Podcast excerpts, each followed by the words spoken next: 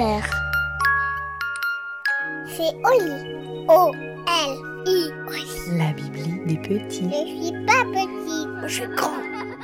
Bonjour, je m'appelle Carole Martinez et je vais vous raconter l'histoire du petit garçon qui danse.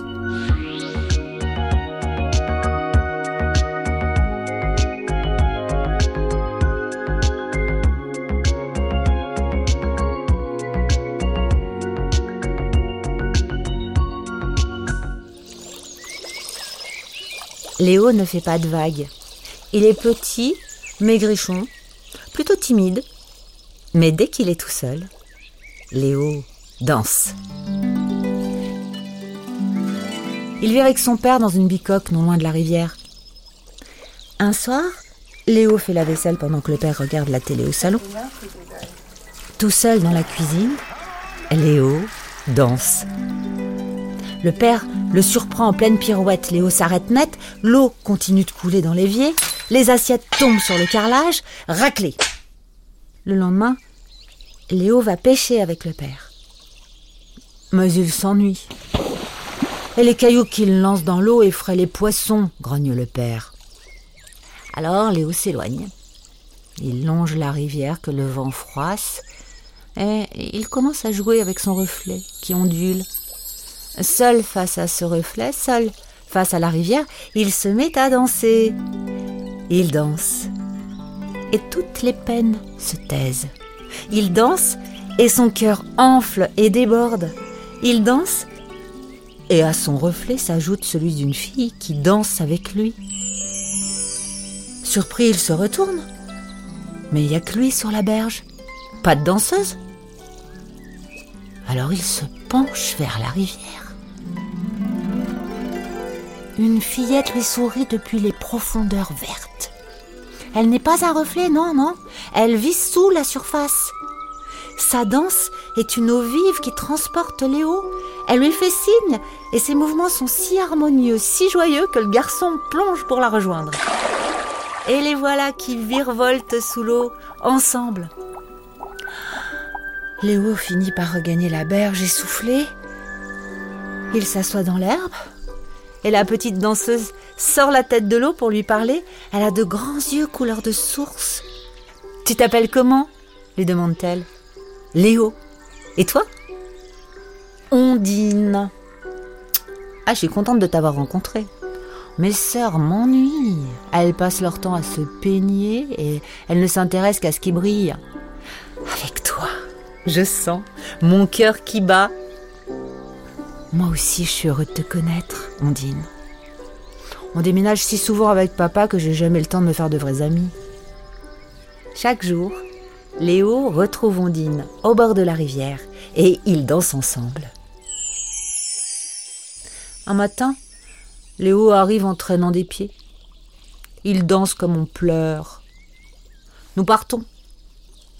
Nous allons vivre dans un appartement en ville. Mais c'est pas grave. Où que tu ailles, je trouverai des passages pour te rejoindre, me rassure Ondine. L'eau s'infiltre partout. Et je suis si petite encore que je me faufile à sa suite. Je suis eau vive, rien ne peut me résister. Je suis eau vive, rien ne peut me contenir. Où que tu sois, je viendrai danser avec toi. Ondine tient sa promesse. Elle rejoint Léo par les tuyaux, dans les flaques, sous la douche. Elle est dans tous les robinets, dans la moindre petite goutte de pluie, dans chacune de ses larmes. Si bien que le père ne peut plus frapper Léo sans qu'Ondine se fâche et que l'eau déborde de la douche, de l'évier, des WC. Alors le père s'étonne. Pas chaque claque, une fuite. C'est extraordinaire. Comprend rien au phénomène, mais pour éviter d'être douché, il apprend à contenir cette tristesse qui depuis si longtemps l'enrage. Et peu à peu, sa colère s'amenuise, se dégonfle, se riquiquinise. Le père cesse de battre son fils et parfois même, il lui sourit. Le père revit. Seul Léo voit Ondine. Les autres ne l'entendent pas, ne la remarquent pas. Un jour, alors qu'il danse avec elle dans la rue, sous une pluie battante, un homme le surprend. Il ne voit pas la fillette, il voit seulement ce garçon qui la matérialise avec talent. Il voit un enfant tout seul qui pourtant semble accompagner, un danseur qui dessine un autre corps à ses côtés, un danseur qui se crée une partenaire invisible. L'homme reste sous la verse, immobile, bouge bée. C'est un grand professeur de danse. Il s'approche de Léo et il lui propose de lui apprendre tout ce qui lui manque pour devenir un grand danseur.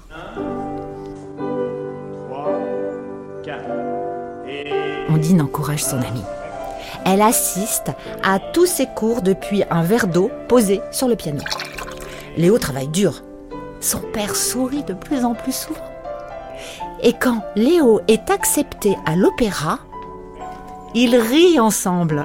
Ils partent vivre à Paris. Léo et Ondine aiment à se retrouver sur les quais de la Seine. Je suis venue te dire adieu, lui dit un jour Ondine. Adieu? S'étonne Léo. Je ne suis plus une enfant. Je deviens trop grande pour me faufiler jusqu'à toi. Il nous faudra danser l'un sans l'autre désormais.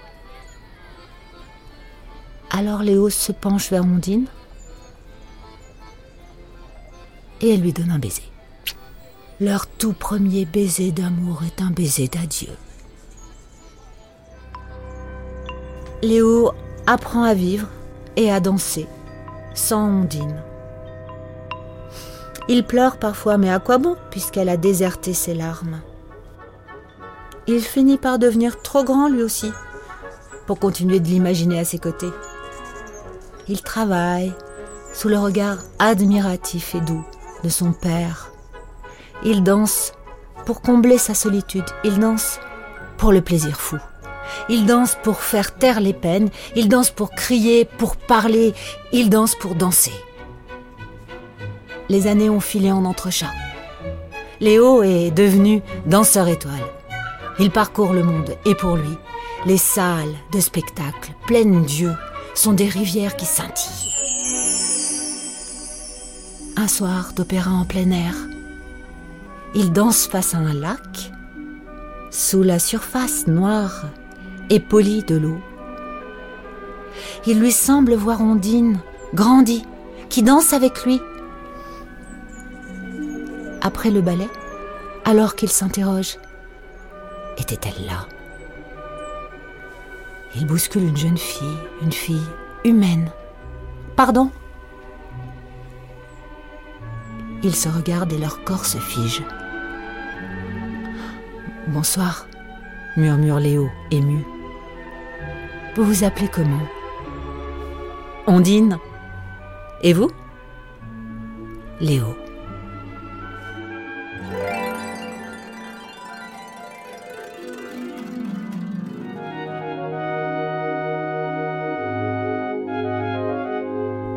Et voilà, l'histoire est finie.